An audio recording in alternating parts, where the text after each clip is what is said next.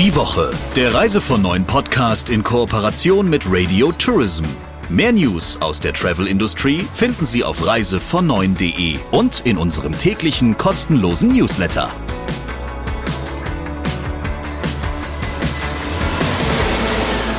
Herzlich willkommen in einer neuen Woche und natürlich, es ist ja auch Mitte der Woche schon, in einem neuen Podcast, einer neuen Ausgabe von Reise von Neun mit dem Chefredakteur von Reise von Neun, Christian Schmicke. Und mit Sabrina Gander, der Chefin von Radio Tourism. Du hast ganz hohen Besuch diese Woche und ich möchte gar nicht vorgreifen.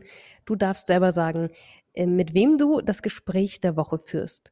Ja, wir werden diesmal ein wenig politisch. Claudia Müller ist für die Grünen im Bundestag und sie ist Koordinatorin der Bundesregierung für Tourismus und maritime Wirtschaft. Und mit ihr habe ich mich unterhalten. Dabei sind wir natürlich nicht umhin gekommen, uns über das aktuell brennende Thema Flughafenchaos oder wie man es auch immer bezeichnen will, zu unterhalten.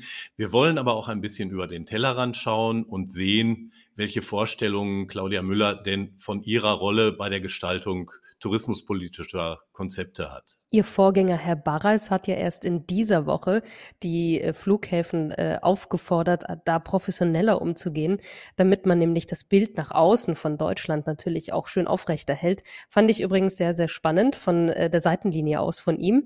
Mhm. Umso schöner, dass du mit ihr gesprochen hast diese Woche und ich bin sehr gespannt, was und wie ihr gesprochen habt. Jetzt geht's los. Hallo Frau Müller, ich grüße Sie. Hallo. Als wir vor einigen Wochen diesen Gesprächstermin vereinbart haben, da dachte ich, naja, das ist eine gute Gelegenheit, um mal so ein bisschen über den Tellerrand rauszublicken und strategisch zu überlegen, was kann Politik in Sachen Tourismus eigentlich tun und was sollte sie tun. Das tun wir auch, versprochen, aber wir kommen leider nicht umhin, über das aktuelle Thema zu sprechen, das im Moment sehr, sehr viele Schlagzeilen prägt nämlich das tatsächliche oder vermeintliche Chaos an den Flughäfen. Es ist verschiedentlich zu einigen Terminen und auch an großen Flughäfen zu ja, langen Schlangen gekommen, es ist Gepäck nicht mitgekommen, es sind auch einige Passagiere nicht mitgekommen, weil sie nicht rechtzeitig durch die Sicherheitskontrollen gelangt sind. Fluggesellschaften haben in großem Stil Flüge annulliert. Das bedeutet in vielen Fällen bei Menschen, die beispielsweise Pauschalreisen gebucht haben, auch Flugzeitenänderungen und all das. Und man hat so den Eindruck, der eine schiebt dem anderen dafür die Schuld in die Schuhe. Also die Airlines sind sauer auf die Airports. Die Airports sagen, na ja, das ist mit den Sicherheitskontrollen ja eigentlich eine hoheitliche Aufgabe des Staates. Aber sie haben, die Aufgaben sind natürlich an externe Dienstleister verteilt. Was läuft da gerade falsch? Und vor allen Dingen, wie kann man die Situation jetzt lösen? Es ist ja an sich ein gravierenderes Problem, was wir ja in ganz vielen Branchen haben. Das Stichwort heißt Fachkräfte bzw. Arbeitskräftemangel, weil das ist es, was wir da gerade mhm. erleben. Es sind zu wenige Leute ähm, für die Sicherheitskontrollen da, es sind zu wenig Leute auf den, auf den Vorfeldplätzen da. Das ist das Thema Gepäck. Übrigens ja nicht nur ein Thema an, an den deutschen Flughäfen. Wir haben das in, an in vielen großen europäischen Flughäfen und auch in den USA. Also es ist, ist, jetzt kein Thema, was nur uns betrifft, sondern es betrifft wirklich ganz, ganz viele Airlines und Flughäfen. Was man da schnell machen kann. Also ähm, das Verkehrsministerium hat ähm, dazu auch eine Arbeitsgruppe gebildet, zusammen mit dem Arbeitsministerium unter anderem. Und man wird jetzt gucken, dass man wirklich jetzt schnellstmöglich zusätzliche Kräfte bekommt, auch aus dem Ausland. Wobei natürlich eins ganz klar ist, Sicherheitsüberprüfungen müssen sein. Aber da geht es auch darum, gewisse Prozesse zu beschleunigen. Also wenn man weiß, dass äh, sozusagen die nicht einheitlich sind und die Anerkennungen untereinander nicht immer gleich sind, dann mhm. haben wir da ein paar Punkte, wo wir, glaube ich, regulatorisch jetzt auch ähm, handeln können an dieser Stelle. Und das Zweite ist, das muss man ganz klar sagen, es ist Personal abgebaut worden an Stellen, ähm, das man jetzt einfach nicht wiederkriegt. Also das haben wir auch wiederum in ganz vielen Branchen. Wie wir das schnell lösen können, außer sozusagen zu sagen, wir kriegen jetzt ganz schnell zusätzliche Kräfte aus dem Ausland, ähm, das sehe ich eher schwieriger. Hinzu kommt bei den Airlines auch hoher Krankenstand, wie auch wiederum in vielen anderen Branchen, also Flüge, mhm. die gestrichen werden, weil sich einfach Teile der Crews krank melden und auch das nochmal natürlich zusätzlich zu Ausfällen führt. Also so eine Situation, ich sag mal, jetzt, jetzt kommt alles, alles zusammen für die Branche. Auf der einen Seite die Reiselust der Mensch, der Ferienbeginn. In, in NRW hat ja den Auftakt gemacht, die anderen Bundesländer folgen jetzt.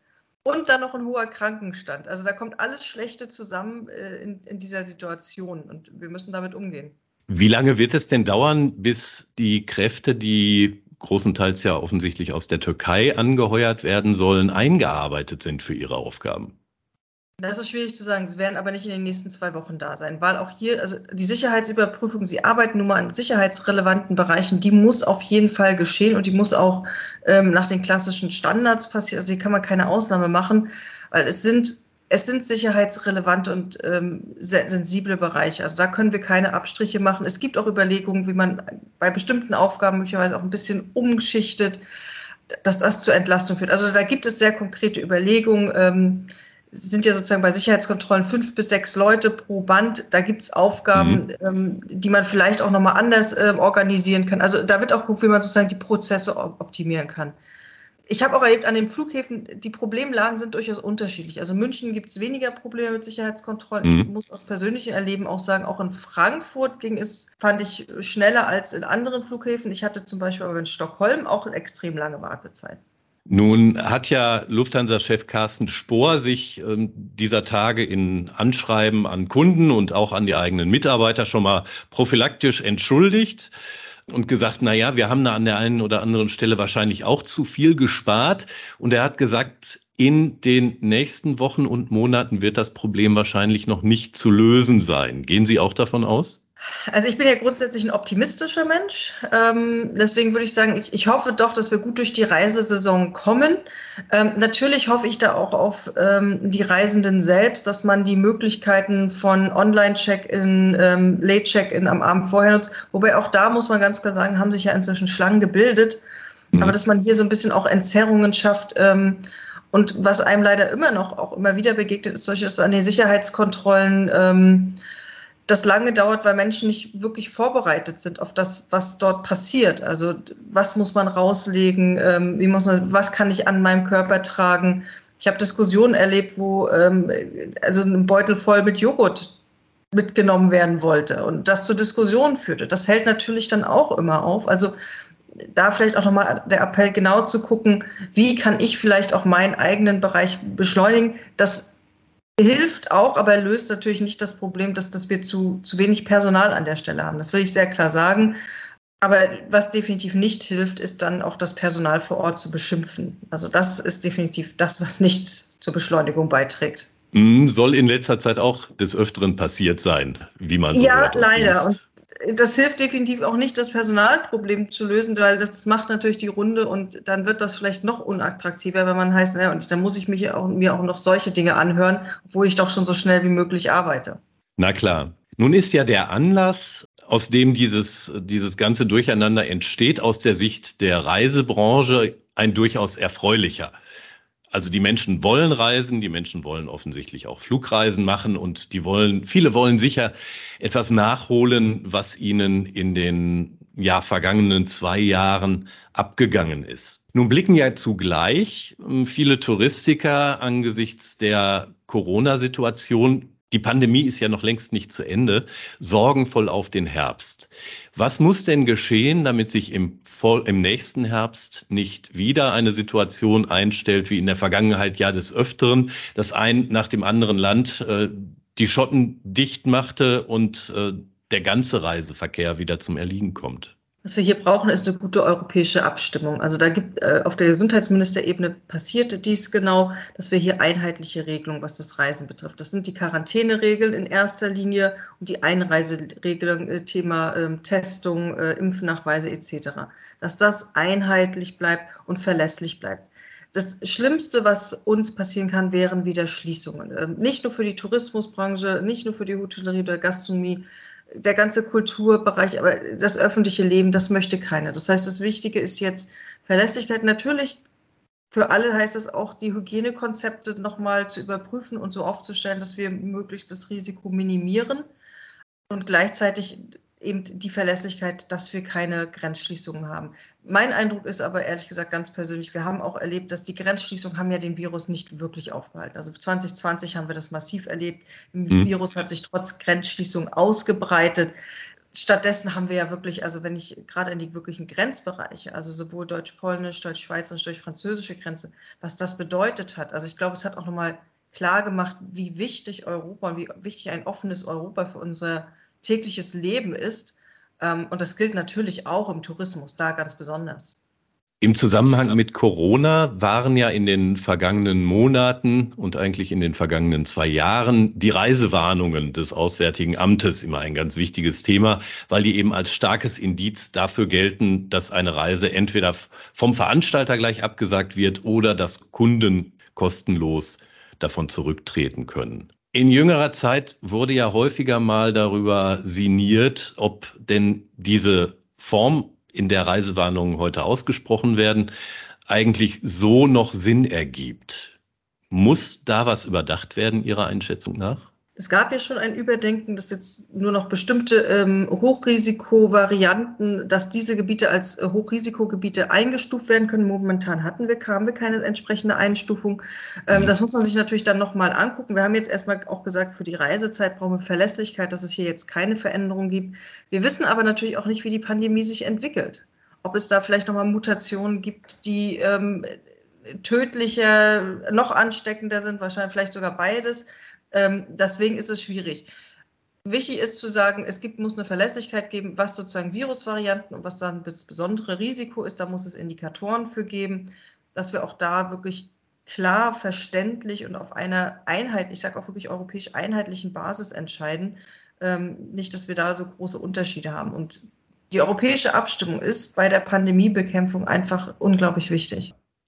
Sie sind ja sicherlich in Ihrer Rolle als Koordinatorin der Bundesregierung für den Tourismus angetreten, um auch über das Tagesgeschäft hinaus so ein paar Weichen zu stellen. Und insgesamt findet sich ja in den Verlautbarungen der Ampelkoalition stärker als bei der vorherigen Regierung so der Wunsch und Wille, Ökologie und Ökonomie und die Zufriedenheit der Bevölkerung, die in den touristischen Zielgebieten wohnt, besser miteinander in Einklang zu bringen.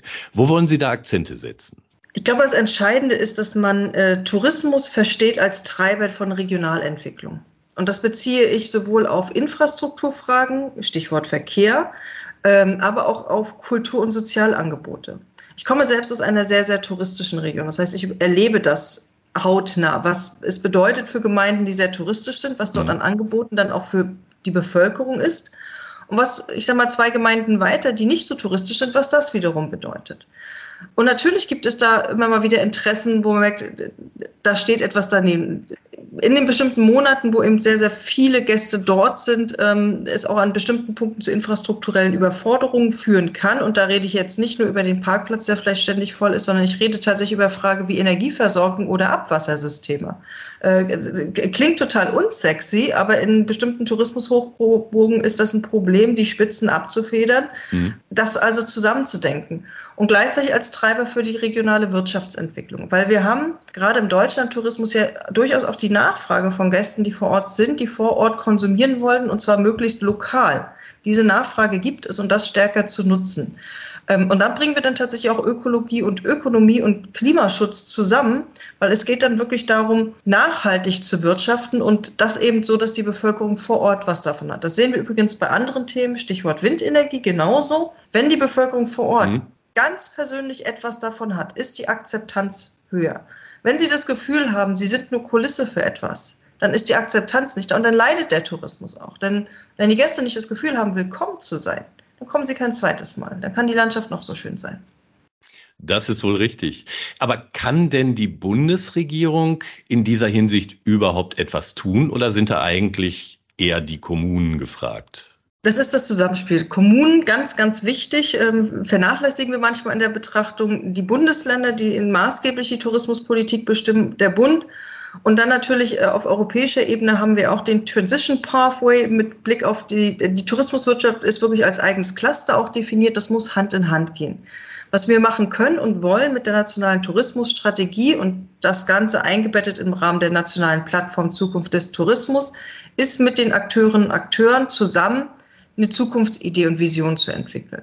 Und zum Tourismus gehören viele Bereiche, die jetzt also Mobilität ist immer das große Stichwort. Und natürlich, hier kann der Bund etwas machen. Das heißt, wenn wir Bedarfe definieren und Zielrichtungen, muss das natürlich in die anderen Politikfelder mit einfließen. Das ist ja das Schöne an, am, am Tourismus. Wenn wir über Tourismus reden, reden wir, wir reden über Verkehr, wir reden über Entwicklungszusammenarbeit im, im Outgoing-Bereich, wir reden über Regionalentwicklung, wir reden ähm, über Einwanderung, über Fachkräftegewinnung, wir reden über fast, eigentlich über alle relevanten Themen in der Politik, reden wir immer auch beim Tourismus. Sie haben gerade selbst das Thema Tourismus und Entwicklungszusammenarbeit angesprochen. Ein wichtiger Bereich des Reisesektors ist natürlich das Outgoing-Geschäft und das sind nicht selten eben auch ähm, ja dann Geschäfte mit ärmeren Ländern oder mit Ländern, in denen der Wohlstand bei weitem nicht so verbreitet ist wie bei uns.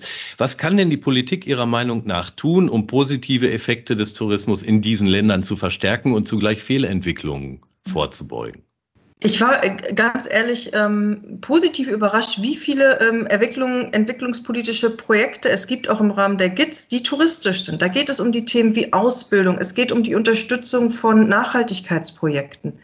Ähm, und Tourismus ist für Deutschland ein wichtiger Wirtschaftsfaktor, aber wenn wir uns insbesondere ähm, Entwicklungsländer angucken, ist Tourismus ein noch viel, viel stärkerer Treiber der wirtschaftlichen Entwicklung. Es geht hier vor allen Dingen auch um Beschäftigung, um einen guten Zugang zur Beschäftigung, ähm, gerade insbesondere auch für Frauen.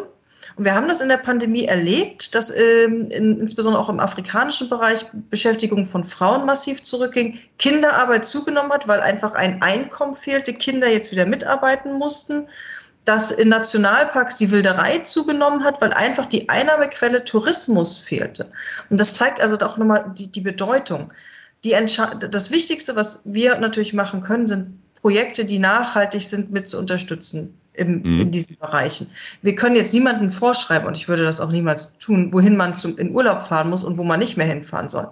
Und ehrlich gesagt ähm, halte ich das auch für absolut nicht sinnvoll, denn Urlaub und Reisen wird sich immer einen Weg finden. Für alles, was es momentan gibt, gibt es also eine Nachfrage und ich werde dafür also immer in irgendeiner Form ein Angebot machen. Das, was ich vorher für den nationalen Bereich erklärt habe, also diese, die Auswirkung auf die Regionalentwicklung, dieses Denken müssen wir auch mit Blick auf den Outgoing haben. Wenn wir dort Projekte haben, diese Fragen sich mitstellen. Was bedeutet das für die Region? Wie kann man es unterstützen, dass möglichst viel auch in der Umgebung davon partizipieren, und zwar positiv? Weil damit leisten wir dann wirklich einen, einen guten Beitrag auch zur Regionalentwicklung in anderen Ländern an das kommende Lieferkettengesetz, das die touristischen Akteure ja auch zwingen wird, ähm, ihre Partner und deren Arbeitsweise offenzulegen, da eine wichtige Rolle spielen? Ja, wobei mein Eindruck ist, dass äh, viele Akteurinnen und Akteure ja durchaus auch schon damit begonnen haben. Weil die, Gäste fragen es auch nach. Es gibt äh, einen wachsenden Markt derer, also von Gästen, die, denen das wichtig ist. Für sie ist, ist ein Auswahlkriterium. Und spannenderweise, ähm, wenn man es transparent macht, ähm, sind sie auch bereit, das nicht alle Segmente natürlich auch einen höheren Preis zu zahlen, was vorgezogen wird gegenüber einer freiwilligen Kompensation. Und auch da die Offenlegung, was man macht vor Ort und dass es wirklich Nachhaltigkeitsprojekte fördert, ist dann auch ein wichtiger Aspekt. Denn ich glaube, was wir alle nicht wollen, sind dann Greenwashing-Geschichten, äh, sondern es geht wirklich darum, positive Impact zu haben. Aber ja, das Lieferkettengesetz ist, würde ich sagen, nochmal ein zusätzlicher Anreiz, um es positiv zu formulieren. Dann lassen Sie mich vielleicht noch eine letzte Frage loswerden. Wohin reist denn Claudia Müller als nächstes, sofern es sich nicht um eine Dienstreise handelt? Ähm, da ich ja wirklich in einer sehr touristischen Region wohne, fahre ich im Sommer wenig weg. Ich fahre tatsächlich nur eine Woche mal an die Seenplatte, um, also an die Mecklenburgische Seenplatte, um mhm. das Inland oder Binnenland meines schönen Bundeslandes zu sehen. Die Dienstreisen äh, sind dann zum Teil etwas weiter. Aber das ist dann definitiv keine Erholung. Na klar, das glaube ich. Frau Müller, herzlichen Dank für das Gespräch. Sehr, sehr gerne. Das war der Talk der Woche. Und es gibt immer noch so ein paar Themen, Christian, die du hinten raus so als kleines Bonbon hast. Und über die sprechen wir jetzt. Manchmal ist es was, wo wir ein bisschen schmunzeln können. Manchmal müssen wir eher zweifelnd den Kopf schütteln. Was ist es denn diesmal? Naja, zur Auswahl gab es da eigentlich einiges. Ich will jetzt nicht schon wieder auf dem Flughafenchaos rumreiten. Das haben wir ja zur Genüge erörtert. Ein weiteres Thema wäre noch gewesen, der Ballermann-Schlager, der es auf Platz eins der offiziellen deutschen Singlecharts geschafft hat. Was mir aber ja so ein Grinsen ins Gesicht gezaubert hat, war unter anderem diese Punk-Geschichte mit Sylt. Die läuft ja jetzt schon seit einigen Wochen. Und ähm, da haben beim Brunnen in Westerland ähm, offensichtlich Punks ihr Lager aufgeschlagen und sorgen da auch ähm, ja für ein bisschen Ärger und Trubel. Ich kann ganz gut verstehen, dass das dem einen oder anderen nicht passt. Was aber die eigentliche Geschichte dabei ist, ist, dass das ja so eine Sache mit Ansage war. Als nämlich die Bahn das 9-Euro-Ticket beziehungsweise als die Bundesregierung das 9-Euro-Ticket angekündigt hat, da gingen ja diverse Aufschreie los und wir haben uns mit dem Thema auch schon beschäftigt. Und einer davon war, dass es hieß, okay, jetzt fahren alle nach Sylt. Und dazu wurden ja auch viele Statements schon vorab erstmal eingeholt. Und ich bin felsenfest davon überzeugt. Ohne diese ganze Welle vorab wären die Punks überhaupt nicht auf die Idee gekommen, nach Sylt zu reisen. Aber als das erstmal so in den Medien war, dann haben die sich natürlich gedacht, oh ja, coole Idee, das machen wir jetzt. Und jetzt haben wir den Salat. Ja, die Geister, die ich rief, ne? Das nennt man auch Self-Fulfilling Prophecy. Finde ich sehr, sehr lustig, deinen Denkansatz. Vielen Dank für das schöne Beleuchten dieses Themas. Und wir hören uns natürlich nächste Woche wieder in einer neuen Ausgabe des Reise von Neuen Podcasts. Danke dir, Sabrina, und euch allen eine gute Zeit. Die Woche, der Reise von Neuen Podcast in Kooperation mit Radio Tourism. Mehr News aus der Travel Industry finden Sie auf reisevon9.de und in unserem täglichen kostenlosen Newsletter.